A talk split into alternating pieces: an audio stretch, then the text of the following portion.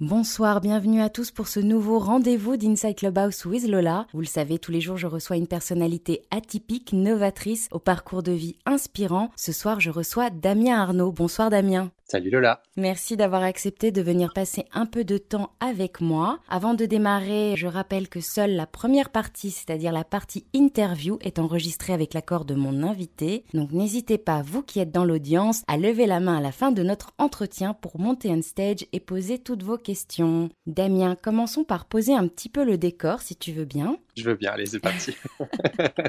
tu vois le jour au mois de mai dans le sud-ouest de la France à Bordeaux. Tu grandis un peu comme un fils unique puisque tu es le seul garçon au milieu de trois sœurs. Ton papa est musicien et ta maman euh, mère au foyer. Un peu comme la comédienne Louane dans le film La famille Bélier d'Éric Lartigot, tu es très tôt sensibilisé au handicap. C'est vrai depuis très très tôt, parce que mes parents sont en situation de handicap et sont euh, non-voyants depuis, euh, depuis un petit moment. et comment est-ce que l'on grandit lorsque l'on a ses deux parents atteints de cécité? Est-ce qu'on devient très tôt euh, adulte? Oui, oui, on devient totalement adulte très très vite on apprend des choses que certains enfants à notre âge euh, apprennent pas forcément. Euh, mais après, c'est l'avantage d'avoir deux grandes sœurs aussi et une petite sœur, c'est qu'on s'est toujours entraidés et qu'à l'époque de ma première grande sœur, du coup, qui était la seule fille à l'époque, euh, était aidée par des, membres de la famille. On a toujours été très entourés, on a toujours été très famille, donc donc c'est vrai qu'on n'a jamais été dans le besoin nécessairement, quoi. Donc t'as pas non plus le sentiment qu'on t'ait volé une partie de ton enfance? Non, non, pas du tout. Euh, je pense pas avoir. Enfin, j'ai eu une enfance euh, normale, ça c'est ça c'est sûr. J'ai pas à m'en plaindre. Euh, je pense pas avoir raté quelque chose en particulier. Peut-être un point où c'est que des fois j'étais en décalage par rapport aux gens de mon âge, c'est-à-dire que j'avais peut-être des envies de discussion, de comprendre le monde avec des, plus des adultes ou des gens un peu plus âgés que moi, alors que alors qu'en fait à cet âge-là, ben, ça aurait été bien de, de, rester à jouer aux cartes Pokémon et Yu-Gi-Oh, tu vois. Donc tes parents sont, non-voyants. On imagine facilement à quel point la voix a dû être importante dans ce cas de figure. Est-ce que tu penses que consciemment ou inconsciemment, c'est quelque chose qui t'a influencé? Je pense qu'inconsciemment, oui, ça m'a influencé déjà par, pour mes choix de, travail. Euh, ayant un papa musicien et une maman qui aime la musique aussi, euh, forcément on grandit avec un univers euh, musical pour la petite anecdote, c'est vrai qu'on a mis ça dans la, dans la story de publicité du podcast et de, de cette room où ma maman, quand elle était enceinte de moi, écoutait la chanson de Nirvana comme Are. Donc, du coup, déjà dès petit, j'avais la musique, même dans le ventre, j'avais de la musique euh, euh, pas loin de moi. Euh, je m'endormais dans, dans, un cosy, les petits berceaux, etc., juste à côté de la pièce où mon père jouait de la batterie. Donc, j'ai jamais été très perturbé par la, musique. Et c'est vrai que la voix est très importante pour eux parce que bah, c'est leur repère et c'est aussi euh, une façon pour eux de, de, développer cette imagination-là et par le biais de la voix, essayer de s'imaginer un physique. Donc, ouais, c'est quelque chose d'assez important et je pense qu'inconsciemment, de faire un travail de, dans, dans, la voix, en tout cas travailler avec ma voix, c'était peut-être une façon finalement de, de les inclure et de leur parler peut-être un peu plus. Et puis alors que certains attendent toute leur vie un déclic, toi c'est à 12 ans alors que tu te prépares dans la salle de bain en même temps que ton papa qui écoute la radio que se produit ce déclic. Tout à fait, j'avais euh, ouais 12 ans à peu près, c'était avant d'aller euh, au collège. Euh, mon papa écoutait toujours la radio, il écoutait Virgin Radio avec Bruno Guillon à l'époque. Et je sais pas, ça m'intriguait, ça me faisait rire. Il y avait des chroniques, il y avait de la musique, il y avait il y avait un peu d'informations, voilà, un format euh, plutôt qui me correspondait. Euh, on partageait les musiques du coup parce que bah, on écoutait souvent la même chose et souvent le même style avec mon papa. Et c'est vrai que du coup, euh, ça m'a, ça m'a, ouais, ça m'a, ça a piqué ma curiosité. Je me suis dit bah tiens, c'est un, un, super métier. Ça, comment on fait en fait pour nous aussi pouvoir voilà parler dans un micro et parler à, à plein de gens qu'on ne voit pas?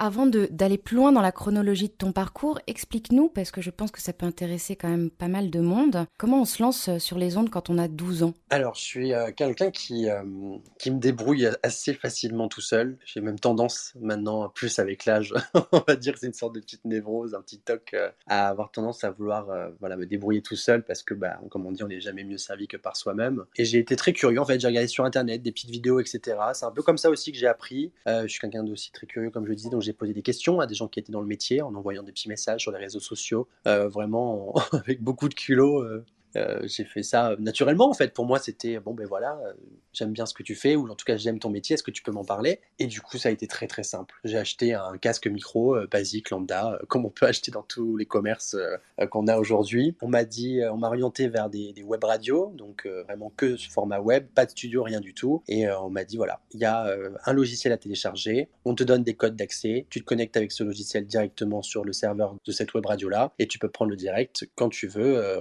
quand tu as envie. C'est comme ça que ça, a commencé. Donc tu télécharges tes propres musiques, tu t'essayes de télécharger des jingles, demander à des gens de te faire des jingles, créer une sorte de petit concept en tout cas, et tu te lances. Et tu fais une émission comme ça avec seulement un ordinateur portable et, et un casque micro et un logiciel. Donc tu démarres dans ta chambre c'est ça, dans ma chambre. Au début, c'était au milieu du salon, donc c'était un peu plus compliqué quand il y avait les parents qui passaient ou, euh, ou les sœurs. Mais euh, ouais, après, c'était développé. J'ai eu le droit à mon ordi portable et du coup, c'est comme ça que j'ai commencé à en faire après dans ma chambre. Et à 12 ans, quel, quel genre de contenu tu avais envie de proposer? Euh, Disons que hum, c'était un contenu qui était très limité hein, déjà. Bon, après, j'avais quand même des curiosités, mais je me sentais pas légitime, comme encore aujourd'hui sur plein de choses, à en discuter. C'était plus découverte musicale, faire voilà, faire partager une playlist ou des artistes du moment que j'aimais bien. Je suis quelqu'un de base qui ne parle pas pour rien dire, donc euh, je faisais pas d'intervention si, si j'avais pas quelque chose, un fond ou quelque chose à, dire. Mais c'était ouais, c'était plus ça et parler un peu de jeux vidéo, ça parlait un peu de, films, un petit peu de séries, enfin très peu de séries parce que je regardais pas trop, mais surtout les films qui m'avaient marqué à l'époque et du haut de mes 12 ans. Euh, premier film qui m'avait marqué, c'était Harry Potter, donc euh, je parlais pas mal d'Harry Potter. J'essaie de parler de choses voilà, de mon âge. Tu fais une partie de ta scolarité à Bordeaux, au lycée Saint-Vincent de Paul, où tu te destines au métier de la mode. Tu découvres les coulisses de l'Opéra de Bordeaux et même des Miss France. ouais, ça c'était assez incroyable. J'étais pas très bon à l'école, parce que je suis pas quelqu'un qui aime euh, rester assis, euh, qui apprend par cœur je, suis un peu compliqué, je suis quelqu'un très visuel, donc euh, j'ai besoin qu'on me raconte des histoires, qu'on sorte du cadre. Euh, donc un cours très magistral euh, pouvait m'ennuyer mortellement, alors qu'à l'inverse, un cours d'histoire, euh, si elle était bien amenée, bien racontée avec des anecdotes, je retenais beaucoup plus facilement les choses. Donc c'est vrai que pour moi ça a été très dur. La mode, ça s'est un peu imposé à moi parce que je me suis dit bah, pourquoi pas, ça me tente bien, j'aime bien les fringues et tout, pourquoi pas. Et je suis parti du coup à ce lycée-là à Bordeaux, sachant qu'il devait y avoir, je crois, que trois lycées à Bordeaux à l'époque qui faisaient ce, bac pro. Et euh, j'avais été refusé dans les deux premiers. Donc c'était très très dur. Et j'ai été accepté vraiment in extremis au dernier, avec une moyenne très très basse. J'ai fait mes trois ans là-bas. J'ai découvert le Grand Théâtre de Bordeaux grâce à un stage avec qui j'ai eu un, super mentor euh, qui était euh, d'ailleurs un, costumier sur, deux productions qui étaient euh, Les Noces de Figaro et, Don Quichotte. Donc déjà de travailler étant j'avais quoi, peut-être 16 ans pour le Grand Théâtre. Donc à 16 ans, travailler dans les ateliers de couture d'un théâtre aussi prestigieux que celui de Bordeaux, avec un, un, grand costumier et sur deux grosses représentations qui sont quand même assez massive. En plus, deux en même temps, c'est quand même relativement rare qu'il y ait deux représentations de deux pièces différentes. Parce qu'il y en avait un qui était un, je crois qu'il y en avait, ouais, il y en a un, c'était un ballet, c'était un ballet, l'autre c'était une, c'était une pièce. Et euh, j'ai visité euh, les décors, euh, j'ai su monter carrément au-dessus de la scène, j'ai été au sous-sol, j'ai pu voir des costumes il y a plus de 100 ans qui étaient stockés ici. ce mec-là m'a vraiment épaulé, m'a appris les choses, m'a ouvert aussi sur l'art parce que c'était quelqu'un de très artistique. Il a d'ailleurs failli travailler sur, euh, sur les costumes de Game of Thrones. C'est lui qui a fait euh, pas mal de costumes pour la série Versailles notamment. Donc tout de suite, il y avait quand même encore un lien avec le cinéma, avec le théâtre, avec l'art, avec, euh, avec tout ça, finalement, qui me représente bien. Et après Miss France, c'était un autre stage, c'était vraiment par hasard aussi. J'ai travaillé dans une boutique de prêt-à-porter féminin. Et cette dame-là, qui, était la mère d'une fille de ma classe, m'a dit, ben voilà, si tu cherches un stage, j'ai une connaissance qui habite pas très loin de Bordeaux qui euh, tient bah, son, un petit atelier où elle fait euh, elle-même ses créations, etc. C'est après, en la rencontrant, qu'elle m'a dit bah, J'ai travaillé pendant dix années euh, sur les tenues de Miss France, donc j'ai eu le droit au, gros catalogue avec tout, le choix des tissus qu'elle avait fait, les dessins qu'elle avait fait, etc. Et c'était un stage encore très très chouette où on m'a pas imposé de faire quelque chose. Elle m'a regardé dans le blanc des yeux, elle m'a dit Qu'est-ce que tu aimerais réaliser? Qu'est-ce que tu aimerais coudre en fait? Qu'est-ce qui te ferait plaisir? Évidemment, pareil, toujours dans ma folie euh, Harry Potter, j'ai dit bah, J'aimerais réaliser une cape. et c'était assez mignon parce que bah, c'est débrouillé. Elle m'a offert les tissus, donc elle m'avait acheté des super velours qu'elle avait trouvé, qu'elle avait ça en stock, euh, des super satins aussi magnifiques, et euh, elle m'a fait réaliser de A à Z le prototype. Donc c'est là je me suis dit, on sort du cadre de, l'apprentissage scolaire, de l'industrialisation qu'il peut y avoir dans ces bacs pro de, de, métiers de la mode, où, on, arrive avec des envies, des rêves, où on se dit c'est moi qui vais dessiner, je vais devenir un designer ou un grand styliste. Et en fait, pas du tout. On te met derrière une machine, des fois 8 heures par semaine, à comprendre des segments, à faire des trucs, des dessins sur ordinateur, euh, des trucs hyper techniques. Et en fait, on nous dit mais la créativité, elle est où? On nous apprend en fait à être des couturiers d'industrie et pas des des designers ou des stylistes et on fait très peu de dessins donc euh, c'est perturbant et c'est ce qui m'a un peu dégoûté euh, du, du, milieu de la mode en tout cas. Puis on va voir quand même que les costumes, la mode, c'est quelque chose d'important par la suite. À 16 ans, tu deviens animateur sur une web radio locale, Bordeaux FM. Raconte-nous tes débuts officiels en studio. Alors, euh, à l'époque, ça s'appelait BDC One. Maintenant, ça s'appelle Bordeaux FM. Ça a quand même pas mal évolué, donc je suis content pour eux parce que ça a bien avancé depuis que je suis parti. Euh, BDC One, ça a été une rencontre, euh, enfin, imprévue en fait, imprévue parce que j'ai discuté du coup avec un, un, garçon qui est animateur radio, lui, pareil, dans une locale associative et qui m'a dit ben, va là-bas, euh, c'est une, association en web radio, euh, mais qui ont des studios. Il m'a dit ça peut être très bien pour démarrer, pour te faire la main. J'ai dit pourquoi pas? Donc j'y ai été, j'ai rencontré un garçon qui s'appelle Lucas, qui faisait une émission d'une heure sur les séries et sur les films. Et je lui ai dit, écoute, euh, on se connaît pas, mais euh, tu as l'air bon délire. J'ai écouté un peu ce que tu fais, ça a l'air c'est sympa. Euh, j'aimerais faire une libre antenne tous les vendredis soirs pendant 2-3 heures. Qu'est-ce que tu en penses? Est-ce que tu aimerais en faire partie? Il m'a dit, bah grave, avec plaisir. On est devenus amis comme ça. Il m'a présenté une copine à lui qui, est, à la fac avec lui, parce que moi, quand je suis arrivé à cette radio-là, j'avais 16 ans. Lui, il avait peut-être 18 ans. donc j'arrive quand même sur mes grands chevaux en disant, voilà, je peux faire ça. donc c'est assez drôle. Et il me dit, ok, donc il présente cette nana-là. On fait une, ou deux, on fait une saison, je crois, et demie tous les trois, où ça passe super bien les audiences montent, etc. Nous, on était très contents de notre travail. C'était un peu notre, notre exutoire aussi quand eux sortaient de la fac et moi du lycée. Et on a recruté par hasard sur Twitter un, troisième. Donc, du coup, il y avait trois chroniqueurs. Et euh, on a fait ça en tout pendant trois saisons. Euh, c'est comme ça en fait qu'on a commencé à faire des interviews par hasard. On a eu des candidats de tous les candidats de The Voice pendant la saison 3, je crois. Alors qu'on était une web radio, on n'avait rien, on n'était pas journaliste, on, euh, on n'était pas des animateurs confirmés, on ne faisait pas des audiences de dingue, euh, mais on s'est toujours débrouillé pour avoir euh, bah, des dédicaces, pour avoir des invités, pour avoir des petites chroniques, des concepts un peu rigolos, des parodies, et puis on était vraiment dans l'insouciance de dire bah, on est libre en fait. Donc on avait cette, liberté-là de dire on fait ce qu'on veut. Et si ça marche, tant mieux. Et si ça marche pas, ben on s'en fout. Quoi. On, a bien rigolé. Puis après le bac, tu abandonnes la mode donc pour te consacrer à la radio, tu pars et là, euh, tout ne se passe pas comme prévu. c'est vrai que quand j'ai quitté le milieu de la mode, euh, quand j'ai eu mon bac, parce qu'en fait, pour entrer dans une école de radio, du moins, ou euh, accéder à ce genre de formation, il faut avoir un bac. Donc je me suis dit, écoute, peu importe le bac que tu fais, que ce soit en général un technologique ou un, professionnels, ils vont pas regarder ton bac. Hein, voilà, au moins j'ai les bases. Et c'est ce que j'ai fait. J'ai euh, débarqué du coup à l'INA, l'Institut national de l'audiovisuel, qui s'occupe notamment des archives, euh, chez INASUP, donc euh, pour la formation. Et je me suis dit, voilà, j'ai découvert cette formation-là, qui est une formation de CQP, donc certification de qualification professionnelle, sur les métiers de l'animation radio et un petit peu de réalisation et un peu de journalisme aussi. J'avais quoi, 19 ans ouais, 18 ans peut-être, là. Ouais, j'avais 18 ans, donc vraiment sorti du bac. Je trouve une alternance, du coup, chez Vivre FM à Paris, qui est une super radio, qui est associative, mais qui est très professionnelle, qui est sur le handicap notamment. Donc je me suis dit, bah, on tape dans le mille, radio, handicap, je pense que je m'y connais, je peux peut-être faire quelque chose là-bas. Donc je m'entends très très bien avec le, responsable des programmes, qui me dit, bah écoute, pourquoi pas, euh, pour t'embaucher avec plaisir. Je dis, bon, bah très bien. Donc c'était pour une alternance à l'époque étant donné que j'avais très, très, peu travaillé, à part un vendeur dans la mode, etc., j'avais pas de droit à la formation, de congé individuel ou quoi que ce soit. Je il me dit ok, donc très bien. En novembre, la formation se commence, donc je fais le premier mois à Paris, donc je déménage tout, 18 ans, grande aventure, trop heureux, euh, gros sourire sur les lèvres, je débarque à Paris. Euh, comme une fleur avec 3 euh, centimes en poche, trois valises et des, sacs. Et je commence, je fais un mois, et là, euh, la formation me dit bah, euh, Damien, on a un souci, ton maître de stage, en tout cas ton employeur, bah, nous a pas renvoyé les papiers. Je dis Ah bon, c'est bizarre. Tout était ok, tout était validé. Et donc du coup, je dis bah c'est bizarre, donc je l'appelle et il me dit mais en fait on ne s'est pas compris. Moi je pensais que c'était un stage, donc non rémunéré, on n'a pas les moyens de te payer une alternance. Je dis ah oui là ça va être problématique. Donc du coup là, mon monde début décembre s'est un peu écroulé. Euh, obligé de, j'ai eu un mois pour essayer de retrouver un, stage. Imagine bien que, t'imagines bien qu'en décembre, euh, c'est, pas du tout le moment pour chercher un stage, et encore moins en radio. J'ai, euh, j'ai rien trouvé. Donc euh, j'ai dû arrêter ma formation. Donc c'est comme si mon rêve s'écroulait, hein, comme si tout ce que j'avais prévu se terminait.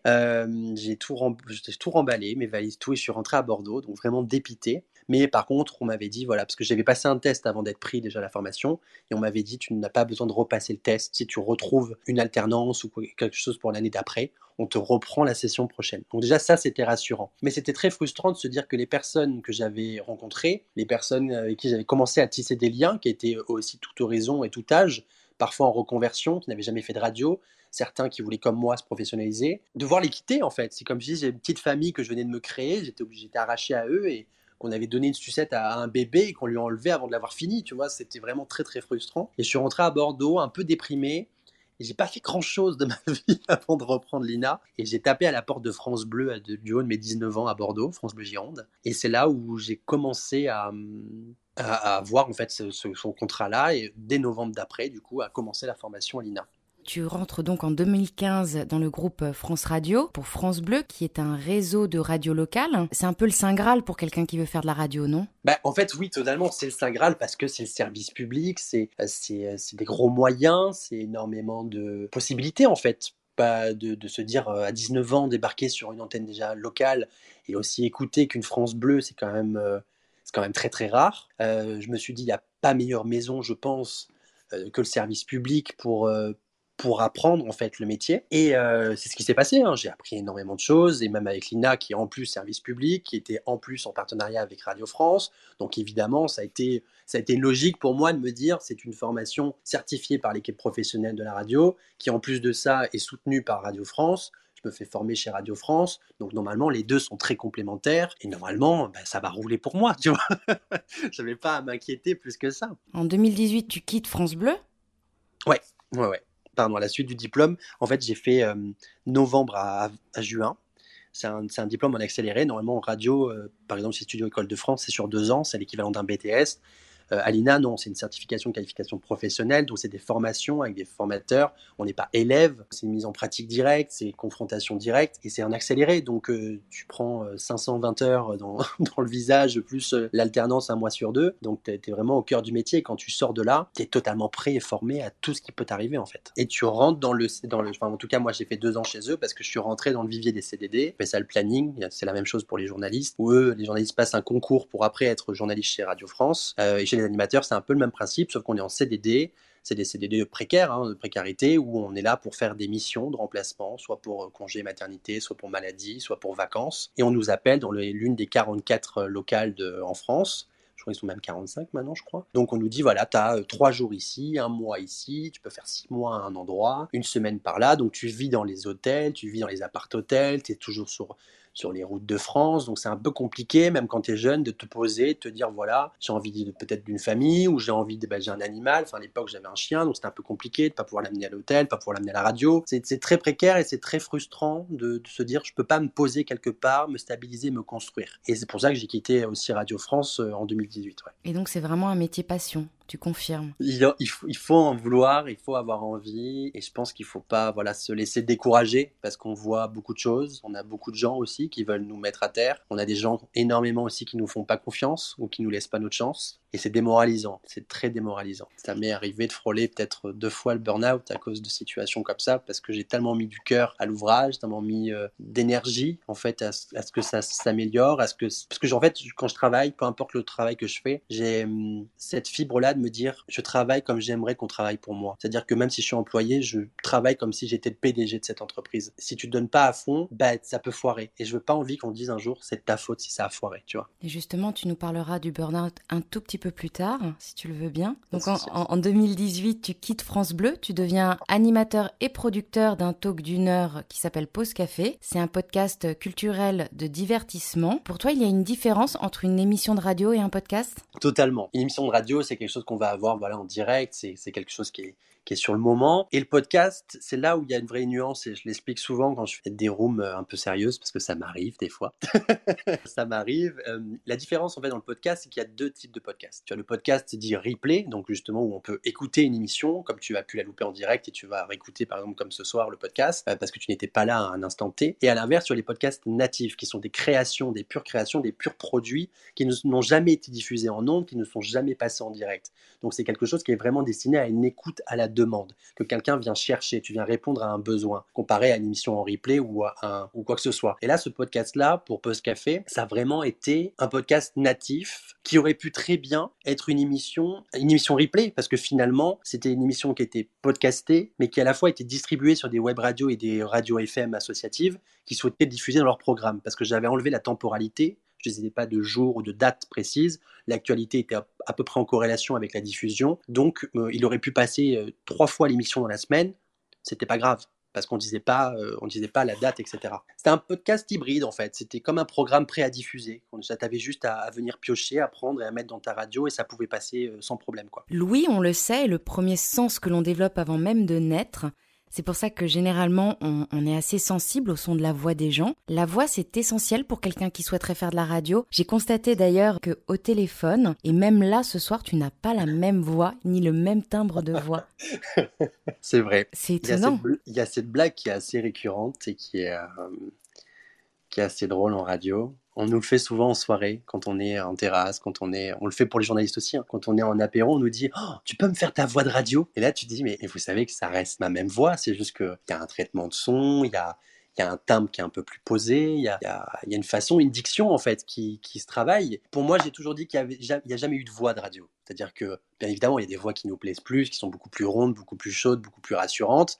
Là, par exemple, tu vois, c'est une interview. Donc, pour moi, c'est sérieux. C'est quelque chose, c'est ton travail, c'est quelque chose que tu as préparé. Je sais ce que c'est la préparation. On l'a fait aussi un peu ensemble. C'est-à-dire qu'aujourd'hui, même si je vais faire des blagues, j'aurai pas le même ton que euh, c'est Damien, euh, je te fais une blague, euh, prout prout, et tire sur mon doigt, tu vois. J'aurais pas du tout la même intonation, j'aurais pas la même intention envers toi que si on est en train de boire un verre ou que, par exemple, là, en train de faire une interview, tu vois. Ma voix, c'est modulable. La voix, c'est un instrument. C'est-à-dire qu'aujourd'hui, que tu sois chanteur, que tu sois comédien, que tu sois doubleur, voix off pour les publicités comme je le fais aussi un peu, animateur radio, journaliste. C'est un instrument qu'on travaille. On peut adopter n'importe quel timbre, poser sa voix, apprendre à respirer. Il n'y a pas de voix de radio, il n'y a pas de tant que tu travailles pas ta voix, tu pourras tu peux pas le savoir et c'est pas parce que tu as une voix plus aiguë, une voix plus grave, une voix atypique, une voix éraillée que tu peux pas faire de la radio, que tu peux pas faire de la pub, que tu peux pas faire du doublage.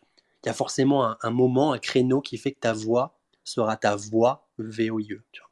Et alors depuis quelques temps, et euh, encore plus depuis le confinement, les podcasts ont le vent en poupe. Et avec l'explosion des réseaux sociaux basés sur la voix comme ici euh, Clubhouse, on a le sentiment que tout le monde veut se lancer dans le podcast. Comment est-ce que tu expliques cet engouement?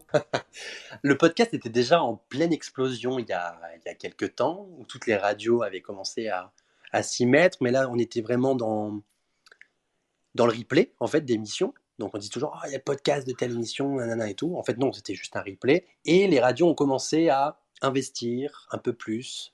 Euh, on a vu l'ancien président de Radio France, euh, Mathieu Gallet, créer Magellan, qui est une plateforme que de podcasts, où on s'abonne un peu comme à Netflix de, l'audio. Pas mal d'animateurs ont commencé aussi aux journalistes, éditorialistes, euh, traducteurs, enfin peu importe les corps de métier a commencé, à vouloir en faire. Des blogueurs ont commencé aussi à s'y mettre parce qu'en fait il y a, un côté avec le podcast qui est, qui est tout à, enfin, qui est normal, hein, cet engouement-là que les gens ont, c'est cette facilité à pouvoir réaliser un podcast. Aujourd'hui, avec la qualité sonore de nos appareils, que ce soit un téléphone, que ce soit un ordinateur, un simple micro ou même un petit achat, quelques bases de montage qu'on peut apprendre sur YouTube euh, ou de l'aide de, gens à l'extérieur, on se rend compte qu'on peut tout créer assez facilement. Créer un podcast, c'est une liberté, c'est-à-dire que c'est ton espace, c'est ta bulle que tu te crées, et les gens aiment ça, ce côté un peu rassurant de dire j'ai une idée, je veux l'enregistrer, pour avoir une trace de ce que j'ai fait, le partager avec d'autres à n'importe quel moment, euh, l'heure, la journée, car j'ai toujours dit que les podcasts, c'est un peu moins intrusif, comparé à la radio, qui est un média qui est comme, comme Clubhouse aussi, hein, qui, est une sorte de média réseau social un peu intrusif dans la vie des gens. En 2019, tu commences l'année sur les chapeaux de roue. On te confie la direction des programmes d'une radio locale, Bergerac 95. En préparant l'interview, tu m'as vraiment fait rire. Tu m'as confié qu'à cette période, tu faisais tout sauf le ménage à la radio. Raconte-moi. ouais, je suis arrivé euh, en Dordogne. Donc, euh, déjà à l'époque, euh, on m'a recruté pour un poste de matinalier. Donc, c'était une grande première pour moi, en tout cas, seul de faire la matinale. Donc, ça voulait dire des contraintes aussi par rapport à ma vie, me lever à, 3 à 4 heures du matin. Fallait savoir que je suis un, un grand malade aussi. J'habitais à Bordeaux et la radio était à Bergerac. Donc, je faisais 119 km, donc une heure et demie d'autoroute pour aller travailler tous les jours, du lundi au vendredi. Et je faisais la même chose pour rentrer à 14h quand je partais de la radio. Quand on m'a proposé le poste, on m'a dit voilà, il y a la matinale, il y a un peu de, il y a un peu de programmation publicitaire à faire et un peu de programmation musicale, etc. Je me suis dit bon, mais pourquoi pas, c'est une nouvelle expérience, etc. Je me dis c'est un défi. Et finalement, je me suis retrouvé sur mon contrat à être marqué animateur radio échelon 1 et sur ma carte de visite à être marqué responsable des programmes. Il y avait personne techniquement qui pouvait gérer. Alors j'ai pas une grosse connaissance informatique, j'ai pas une grosse connaissance technique non plus du son, mais j'ai appris aussi, voilà, euh, à me dire bon ben tant pis, euh, quand il faut y aller, il faut y aller. Programmation publicitaire, je crois que c'est la première fois que j'ai utilisé, ce logiciel-là. Ben, j'ai appris, je me suis débrouillé, on m'a montré un peu, et puis après j'ai tout appris. Euh, il y a Internet, il y a des services hotline qu'on paye, donc du coup c'est toujours bien de, de travailler avec ça. Et je me suis retrouvé ouais, à 22 ans à gérer une radio de A à Z parce que finalement, il n'y avait pas de directeur. Il y avait un directeur d'association, oui. Il n'y avait pas de directeur d'antenne. Il n'y avait pas de directeur euh, programmation euh, musicale. Il n'y avait pas tout ce qui est euh, technique. Donc en fait, j'ai tout fait. Je pense que le seul truc ouais, que j'ai pas fait dans cette radio-là, ça a été écrire des articles journalistiques et passer le balai. tout simplement. Je me suis retrouvé à, gérer une radio en fait quasiment de A à Z à, à 22 ans une radio locale et en plus qui faisait partie du groupe des Indés Radio, qui est quand même un gros groupe de radio et de regroupement, euh, qui a une puissance en tout cas marketing incroyable, qui génère des millions chaque année et c'est impensable. En fait, aujourd'hui, je pense qu'à part une radio locale de type associative, il y a très peu de personnes, en tout cas à cet âge-là, qui auraient pu avoir cette chance euh, de gérer la musique, de gérer les pubs euh, d'une station qui est quand même écoutée par beaucoup de monde dans, dans, une, dans une région, enfin un département comme la Dordogne, tu vois. Tu me parlais tout à l'heure de burn-out. Tu quittes euh, Bergerac 95 dans des conditions un peu compliquées. Ouais, disons que ça, ça a été un peu. Enfin, j'ai frôlé les burn-out. J'ai pas fait de vrai burn-out. Je suis quelqu'un qui me, qui me bat et c'est ma passion. Donc, comme on dit, on est très épuisé quand on sort d'expériences euh, compliquées. La première, c'était France Bleu, quand je suis parti, en tout cas, de ma formation. Pas après, quand j'ai fait euh, le CDD chez France Bleu, c'était très très bien. C'est des gens qui m'ont laissé ma chance, qui, qui m'ont proposé en fait d'aller de l'avant et de, prendre de l'expérience, de me donner des conseils aussi, parce que c'est ce que j'aime, échanger avec les, avec les gens. J'avais pas besoin qu'on me fasse un suivi comme un élève, j'avais besoin qu'on m'apprenne le métier comme on l'apprenait à l'époque, dans les années 80, sans les écoles, c'est-à-dire par, par le biais d'expérience des autres. Et euh, en sortant de l'alternance, ça a été très dur parce qu'on m'a pas fait confiance, j'avais pas fait d'antenne en fait quasiment. J'ai eu un diplôme d'animateur radio sans être passé à la radio. c'est quand même assez incroyable. Et ça a été très très dur parce qu'on me faisait faire en fait que le sale boulot. Mais je l'ai fait jusqu'au bout. J'en ai toujours des fois, j'en ai fait plus. Je me suis pas laissé abattre, j'ai fini. Bergerac, ça a été un peu le même coup. Euh, je me suis donné à fond à gérer une radio sans connaître vraiment la gestion. J'ai changé techniquement les choses, j'ai changé le studio, j'ai changé le matériel. Euh, ils ont un studio maintenant qui est euh, semi-professionnel avec des traitements de son incroyables, des meubles sur mesure, une connectique incroyable. J'avais refait toute la grille des programmes qui d'ailleurs à l'époque euh, avait été copiée sur deux trois de, des émissions que j'avais mis en place par, euh, par France Bleu euh, Périgord, qui, qui m'avait valu d'ailleurs même l'intervention sur le salon de la radio, mais c'était le Radio Tour à Bordeaux pour parler de la proximité. On m'avait demandé d'intervenir. Donc pareil, première expérience d'intervenant, en plus en tant que responsable des programmes, sur la proximité. Enfin, j'ai vécu des choses incroyables et à la fin de, toutes ces énergies-là, le jour au lendemain, on te dit, soit tu pars, soit on te fait partir. Et on ne comprend pas. On a besoin d'avoir des réponses, de dire, mais pourquoi en fait, après tous ces efforts-là, tout ce que j'ai fait, on me demande d'arrêter en fait ce que je fais? Un truc qui n'est pas fini. Parce que tout ça, pourquoi? Parce qu'il y a un manque de rendu, il y a sur le long, enfin c'est quelque chose qui me prend du temps quand on, recrée quelque chose, on retravaille quelque chose qui existe depuis euh, les années 80, enfin c'est très compliqué. Et l'aspect financier vient perturber tout ça en disant tu nous as fait dépenser de l'argent pour rien, on n'a pas de retour, on voit pas sur le long terme qu'est-ce que ça va nous apporter, etc. Donc ouais, c'est encore frustrant parce qu'encore une fois, on t'enlève en fait ce qu'on te, te, donne. On te dit oui, tu as carte blanche pour faire ce que tu veux, pour que ça se redresse et que ça soit amélioré. Et finalement, on te claque la porte au nez, limite sans un merci, avec beaucoup, beaucoup de d'ingratitude. Et, et, tu te retrouves là, encore une fois, sans boulot, euh, alors que c'est un truc que t'aimes, tu vis que pour ça. tu faisais des kilomètres chaque jour, tu as des kilomètres de cernes, de fatigue depuis un an parce que tu n'as pas arrêté, que tu n'as pas pris une vacance, tu n'as pas pris de vacances du tout. Et la seule fois où tu l'as fait, il y a eu des soucis techniques. Et comme tu n'étais pas là pour les régler, alors qu'il fallait juste rallumer un bouton d'ordinateur et m'appeler pour que je prenne la main à distance, on l'a pas fait. Donc se faire, entre guillemets, virer ou jeter pour ça, bah ouais, tu te remets en question aussi. Tu te dis, est-ce que j'ai envie de, de, continuer dans cette voie-là? Est-ce que je fais une pause? Est-ce que, est que la radio, c'est vraiment fait pour moi? Donc tu te remets en question et c'est très dur. Surtout quand tu ouais, es jeune, comme ça, que c'est tes premières expériences. Tu sors d'une formation à 18-19 ans. À 19 ans, tu te prends déjà une claque, une claque dans la gueule. 22 ans, tu en reprends une encore plus énorme. Tu as des gros moments de vide euh, entre tes contrats. Donc ouais, tu te dis, est-ce que c'est viable sur le long terme? Est-ce que j'ai envie de continuer? Puis heureusement, tu es débrouillard, il n'y a rien qui te fait peur, tu acceptes de travailler dans la restauration. En 2020, la pandémie de Covid-19 s'abat sur la planète, tout s'arrête, et à l'été 2020, tu remets le pied à l'étrier puisqu'on te contacte pour faire des remplacements. Est-ce que la radio, c'est comme le piano, quand on ne pratique pas tous les jours, c'est compliqué de s'y remettre? C'est pas compliqué. Enfin, oui, je pense que c'est comme le vélo. Euh, parce que la restauration, c'était super et j'ai toujours adoré, euh, parce que je suis quelqu'un qui n'aime pas euh, ne pas travailler. C'est-à-dire qu'à partir du moment où j'ai arrêté, euh, on m'a dit de partir à Bergerac. J'ai terminé le vendredi, c'était un 7 euh, février. Le lundi 10, j'étais en restauration, j'étais serveur. Donc, euh, je, ne peux pas m'arrêter, c'est comme ça. Je suis obligé de travailler, j'ai besoin de m'occuper l'esprit, j'ai besoin de, rencontrer du monde, de sociabiliser. Et j'ai travaillé en tant que serveur, le Covid est arrivé, donc j'ai dû arrêter. En plus, un travail à mi-temps, donc payer que 500 euros. J'avais un loyer de 530 euros à Bordeaux Centre, donc c'était très compliqué. Et, quand on m'a dit, c'est l'été, euh, d'ailleurs, c'est la personne qui m'a mis sur le tuyau, qui travaille dans cette radio-là, et qui, à l'époque, c'est lui qui m'a dit d'aller voir la radio associative où j'ai commencé. Donc ce mec-là, c'est un ami depuis 8 ans, c'est un ami de radio, c'est un frère de micro, c'est limite un frère pour moi parce que c'est un peu mon ange gardien, c'est-à-dire que c'est toujours lui qui... C'est un, gars qui, qui, est hyper souriant, qui est hyper positif, qui, aime tellement la radio comme moi en fait, qui, a tellement une passion de ce métier-là que pour lui c'est inconcevable de ne pas en faire, parce qu'il a connu ça. Il y a aussi des moments où les radios ont dit, ben voilà, crise budgétaire, ça ferme, donc on arrête tout. Donc il a connu ces périodes à vide et il, voyait bien comment je comment j'étais et il voulait me sortir de là. Et quand on lui a dit euh,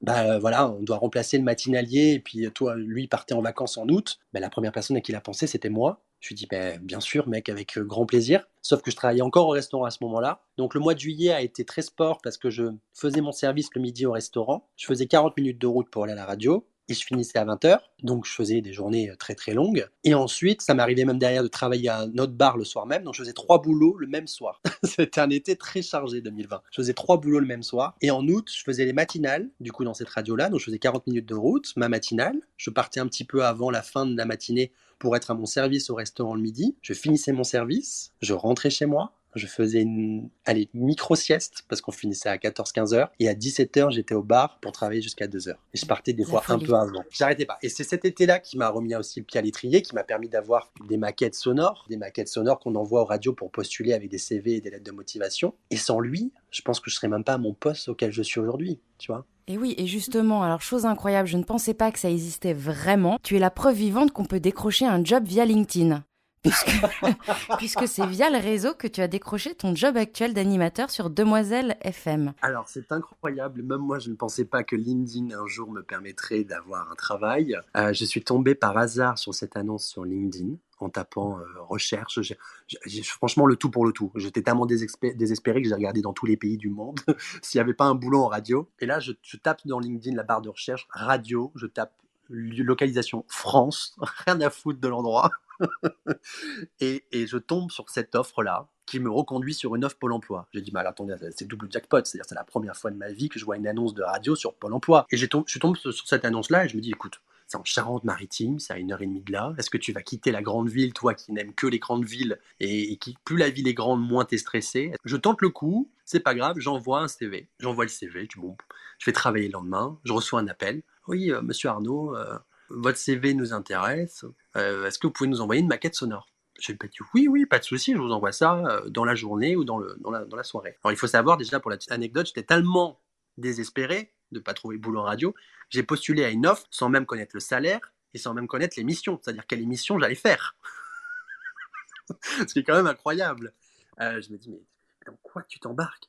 Là, je me retrouve face à mon ordinateur avec 175 morceaux extraits musicaux de mes émissions de l'été que je devais trier, condenser, monter pour faire 5 minutes d'enregistrement sonore pour prouver à cette radio-là que j'étais capable d'avoir des mécaniques d'antenne, que j'étais un bon animateur et que j'étais une bonne voix potentielle pour leur radio. Me voilà parti de 17h à 2h du matin à dérocher mes extraits sonores et à faire euh, une maquette sonore que j'envoie à 2h40 du matin. Donc déjà, donc, quand le patron a dû lire l'envoi du mail à 2h40 du matin, il a, dit, oh il a ouvert à 8h du matin. Je sais pas pourquoi j'ai eu un déclic d'ouvrir mes mails. Donc j'ai vu qu'il avait téléchargé l'extrait sonore.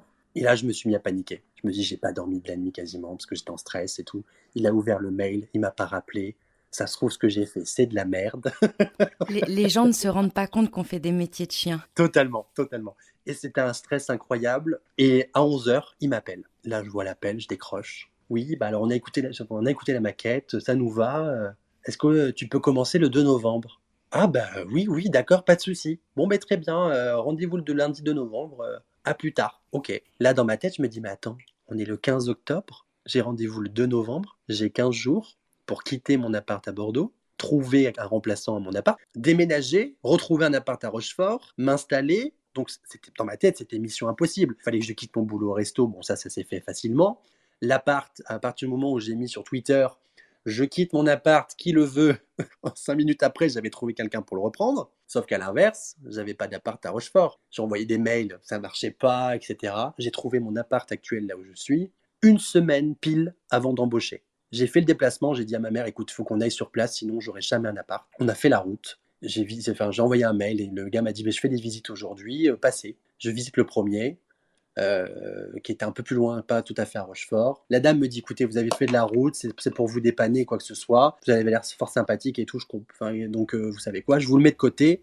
Visitez le deuxième si jamais il ne vous convient pas ou que vous n'êtes pas pris. Moi, je vous garde celui-là de sûr pour que vous puissiez travailler. Donc, déjà, ça, j'ai trouvé ça énorme. Et je me suis dit, c'est pas à Bordeaux ou à Paris, quelqu'un m'aurait gardé un appart, en fait.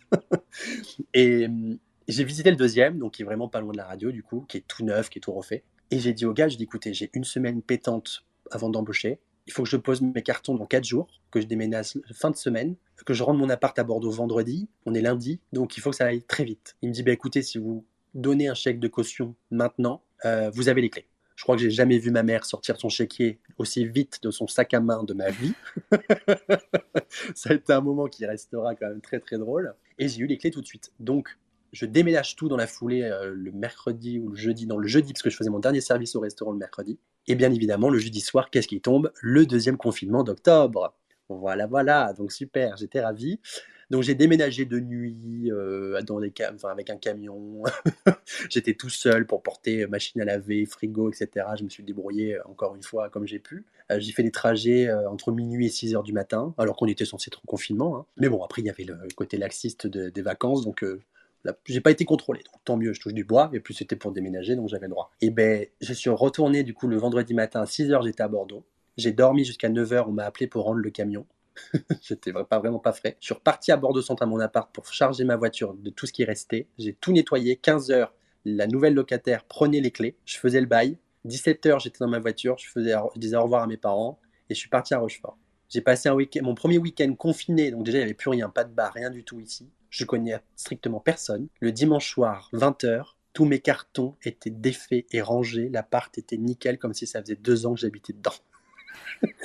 le lundi matin, 9h, j'étais à la radio pour embaucher pour mon premier jour de taf tout était clean dans ma tête et dans mon appart.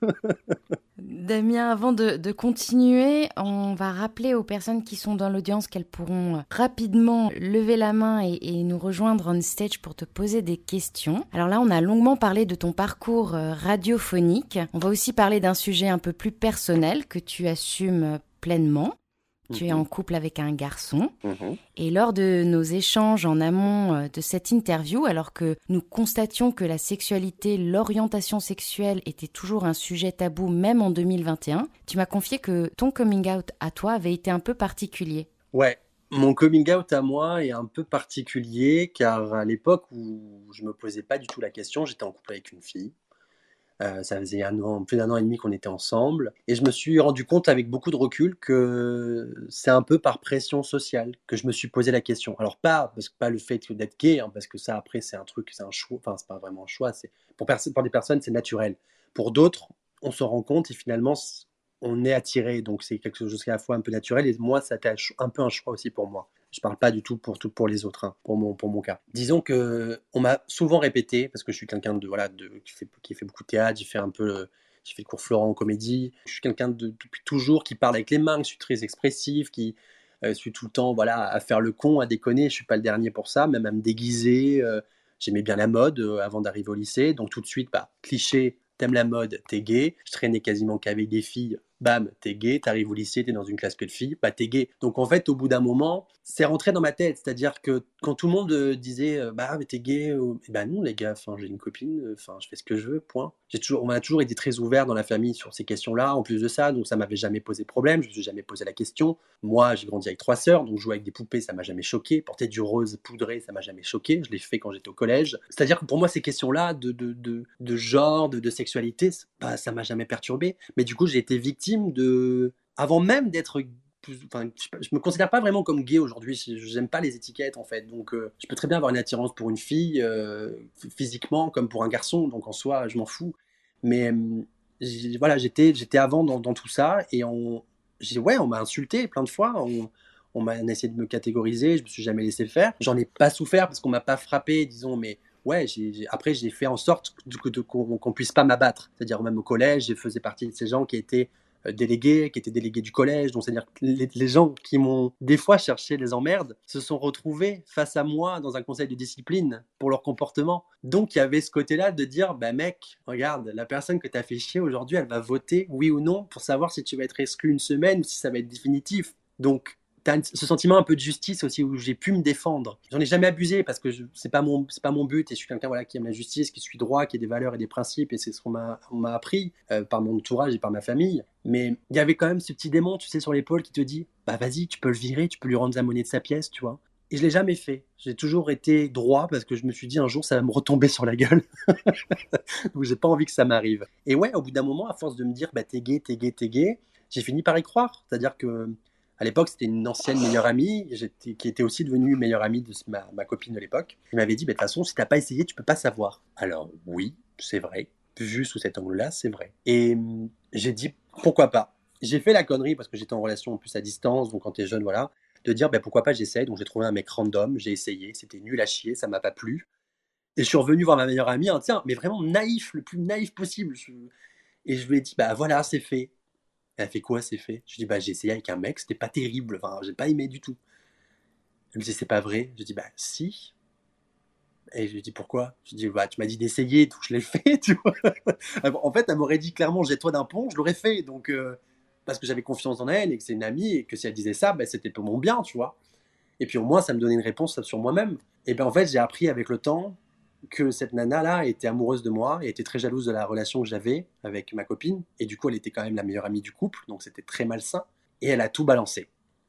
Donc avant de rentrer au lycée, du jour au lendemain, j'ai, enfin, passé un été dans le noir à chialer ma race parce que cette nana-là, c'était mon premier amour, c'était, c'était ma première fois, euh, c'était, euh, c'était un amour que j'avais rencontré à la base quand j'avais 12-13 euh, ans, on est resté ensemble jusqu'à mes 16 ans.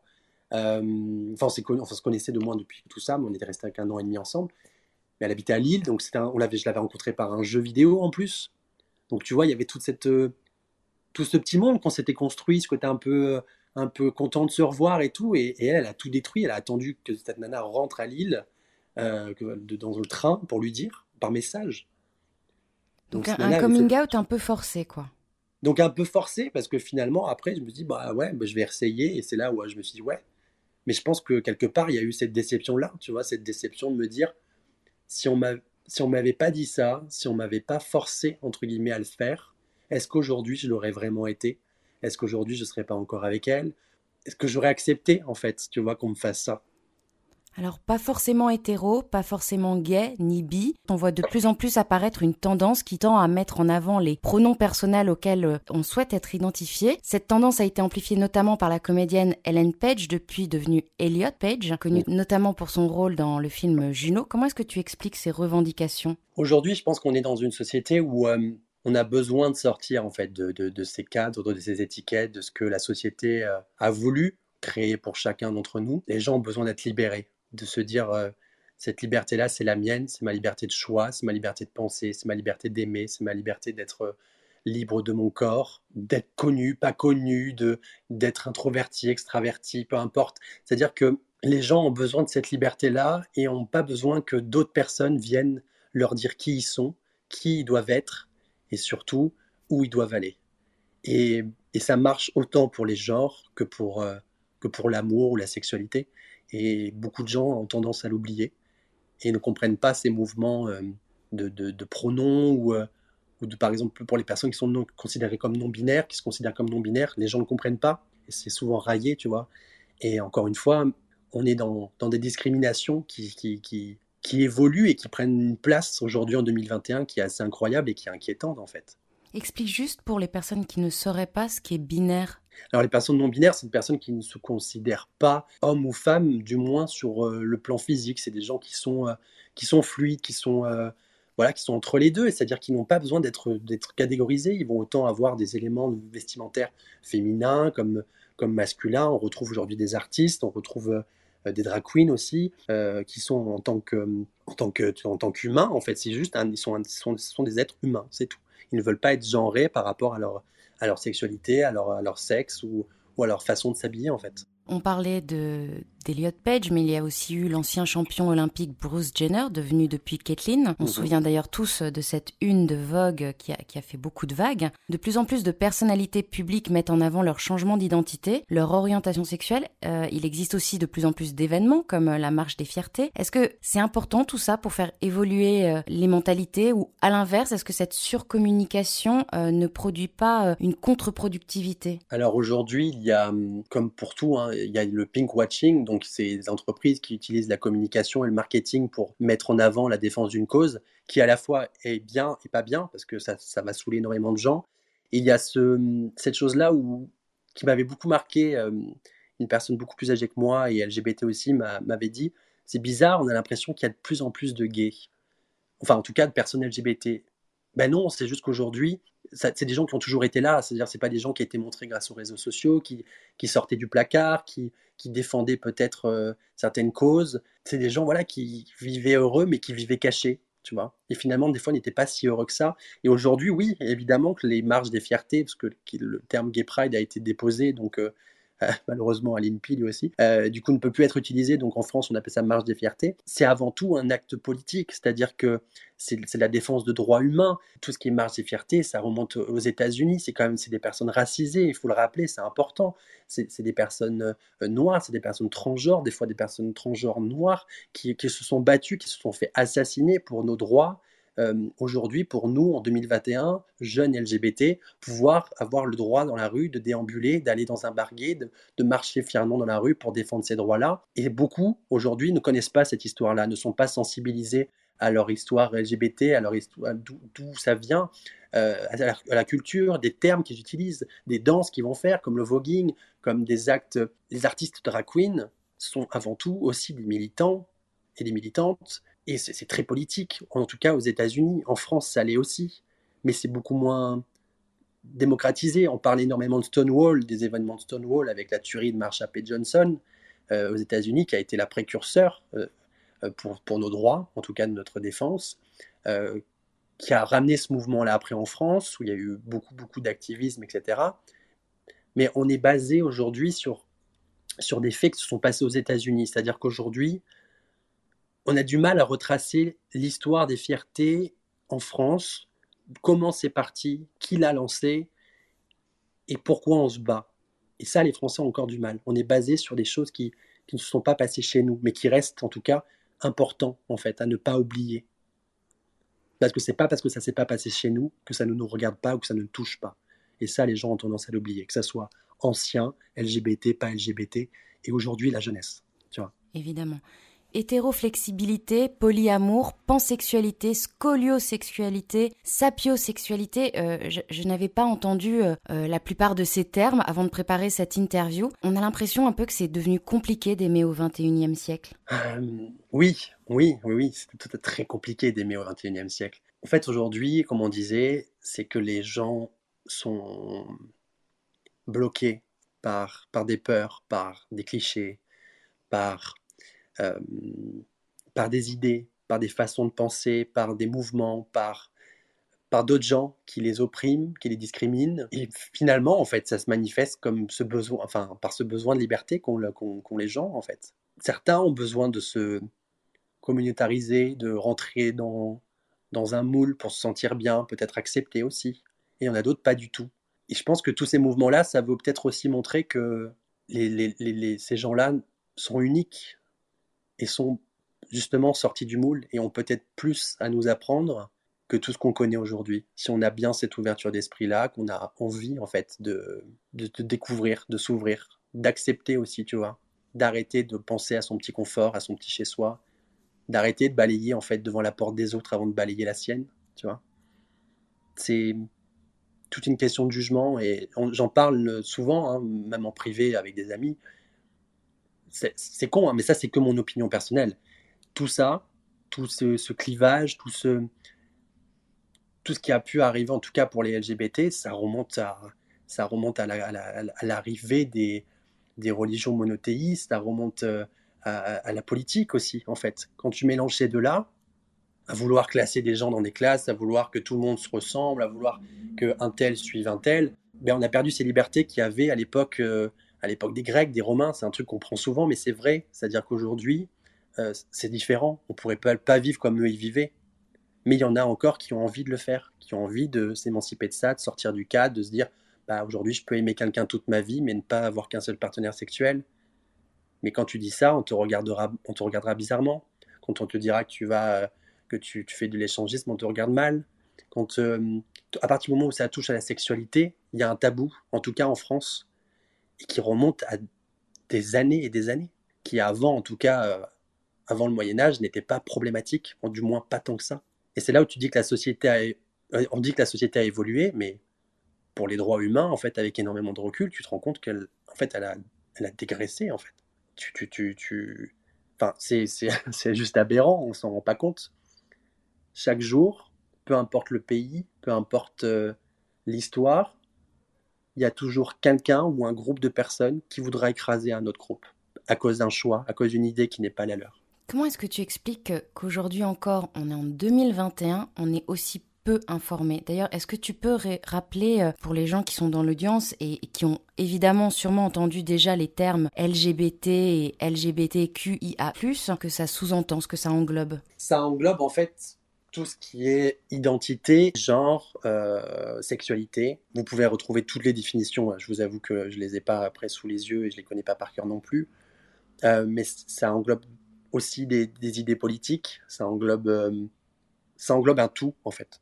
Ça englobe, englobe une communauté qui a, qui a besoin de parler, qui est inclusive en vrai, parce que dans la communauté LGBT, qu'on s'identifie ou non à cette communauté-là, parce que ça arrive que des personnes qui sont, en tout cas LGBT, ne s'identifient pas euh, à la communauté, ne s'identifient pas au sigle, au combat qui est mené, ça arrive. Hein. Mais je pense que c'est avant tout des expériences, c'est avant tout, euh, avant tout des choix personnels en fait. Et c'est une volonté de se rassembler pour avoir qu'une seule voix et se faire entendre, qu'on soit pas une minorité. Et tu te rends compte que chez les LGBT, ça rassemble aussi énormément de minorités qui n'avaient pas la parole et comme on dit, quand on est plusieurs, et eh ben, on est plus fort. Je te sens ému.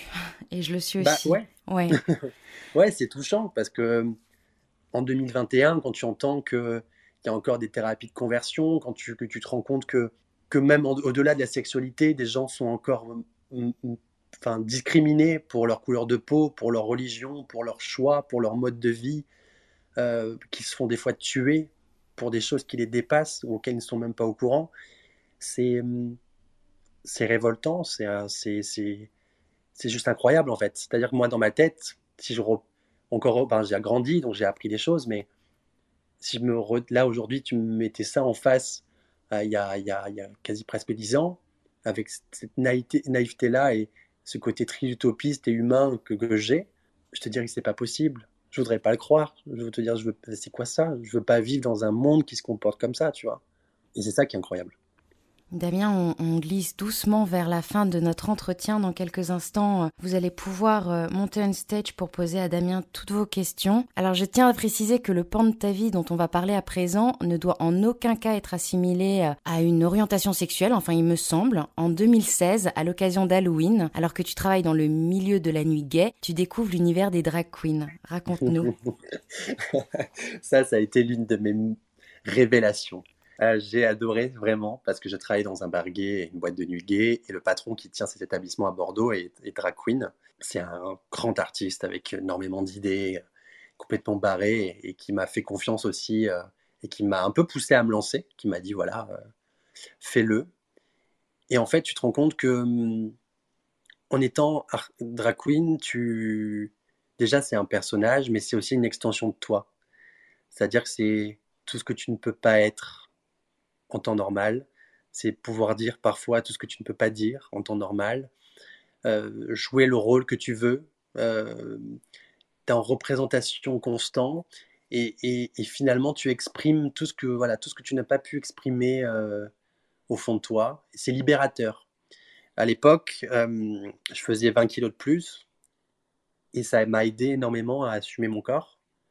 Euh, bon, là, maintenant, je les ai perdus parce que c'était un choix et je me sentais pas bien dans mon corps. Mais ça m'a aidé à, comprendre, à accepter, à, me dire, bah, tiens, finalement, tout ce que le côté un peu euh, théâtral, tout le côté euh, peut-être exubérant ou un peu foufou que je peux pas mettre en tant que Damien, je vais le mettre en tant que, en tant que Regina, en tant, en tant que mon personnage drag queen, c'est-à-dire c'est ma bulle à moi, c'est mon échappatoire, c'est, c'est à la fois mon combat aussi, parce que comme je disais, être drag queen, c'est aussi euh, avoir des prises de position, c'est aussi politique, c'est euh, euh, pour dénoncer des choses. Tout ça avec beaucoup de, de second degré, de beaucoup d'ironie, beaucoup de puis aussi à la fois beaucoup de légèreté. Tiens. libérer le poids, les chaînes. Tu t'autorises des choses en tant que Regina que tu ne t'autorises pas en tant que Damien? Évidemment, évidemment que oui.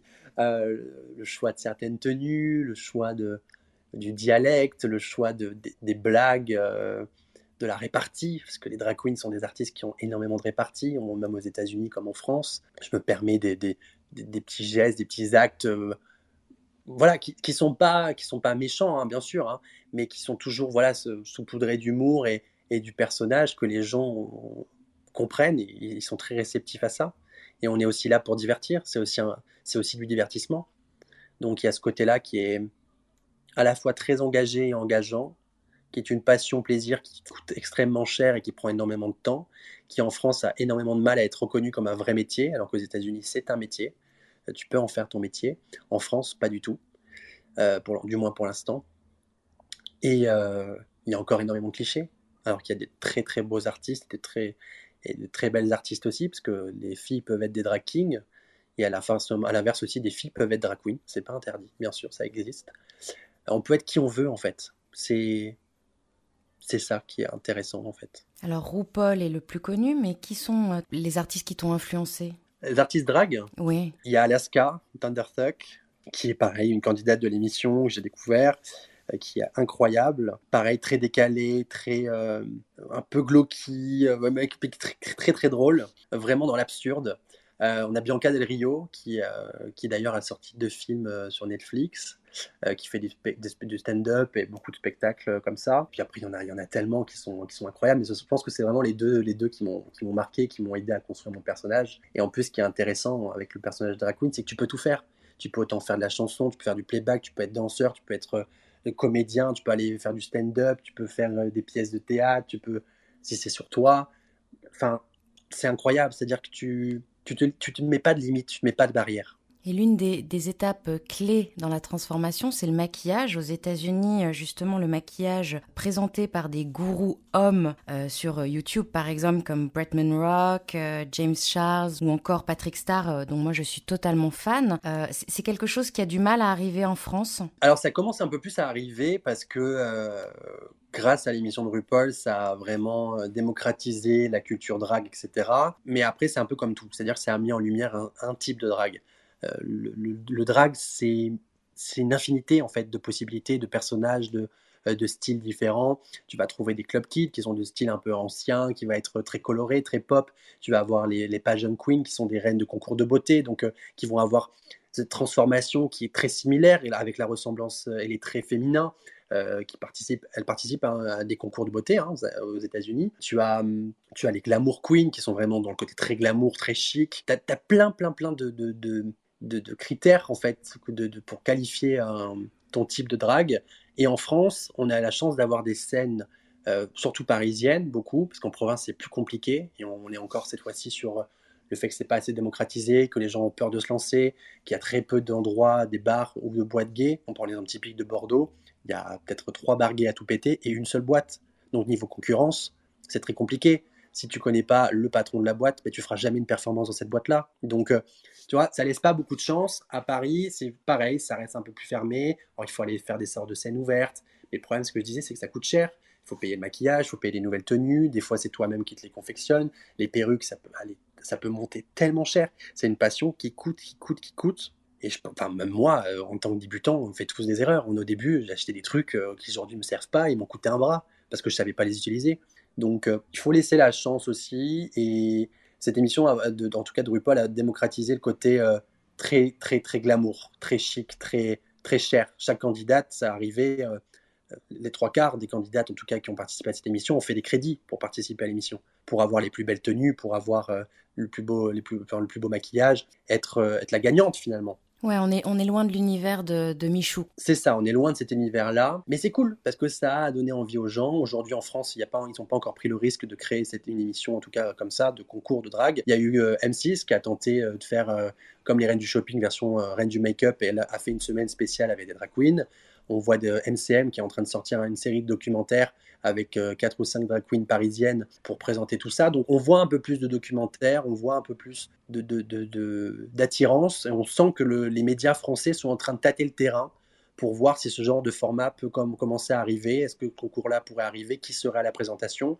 Parce qu'on a quelques drag queens connus, bien sûr, en France, en tout cas pour les gens qui connaissent, mais pas aussi connus qu'aux États-Unis, pas aussi connus qu'en Espagne, parce que la franchise RuPaul est maintenant développée en Australie, en tout cas pour l'Australie-Nouvelle-Zélande, euh, en Thaïlande, il y a déjà trois saisons en Thaïlande, il y a l'Angleterre, il y a l'Espagne là qui vient juste de sortir, il y a les Pays-Bas. Enfin, c'est une franchise qui commence à grandir. Et du coup la France se dit bah est-ce que c'est pas le moment d'en sortir une? Mais aujourd'hui, qui aurait les épaules pour animer ce genre de programme, pour mettre en avant sans faire d'amalgame ou quoi que ce soit, pour passer un message clair aussi parce que comme on dit, RuPaul fait passer des messages politiques, mais est-ce qu'en France, les gens, le public déjà est prêt à voir ça?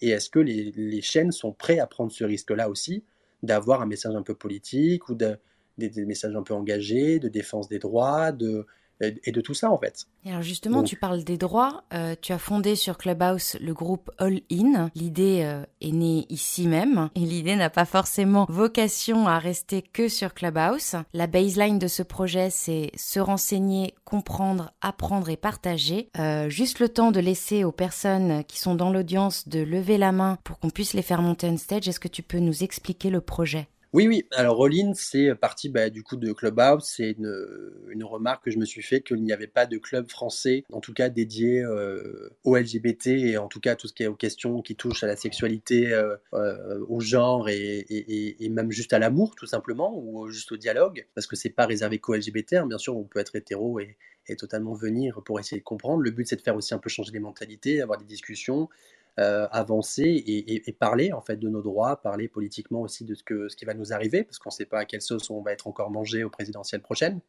Est-ce que nos droits vont être encore écrasés? Est-ce que euh, est-ce qu'on va encore nous dire que nous sommes des suppôts de Satan, qu'on n'a pas le droit d'avoir des enfants? Enfin, il y a encore beaucoup de choses à changer. Euh, et, et, c'est pour ça que je trouve que c'est important d'utiliser en fait ce réseau social-là pour prendre une place importante, s'implanter, se montrer, avoir une visibilité, euh, montrer que oh, c'est inclusif, qu'il y en a pour tout le monde et que tout le monde peut s'y retrouver, que pour une fois, ouais, il existe une place un peu peut-être utopiste où on peut se retrouver, se sentir à l'aise et se sentir soi sans qu'on nous colle une étiquette sur, le sur la tronche, quoi.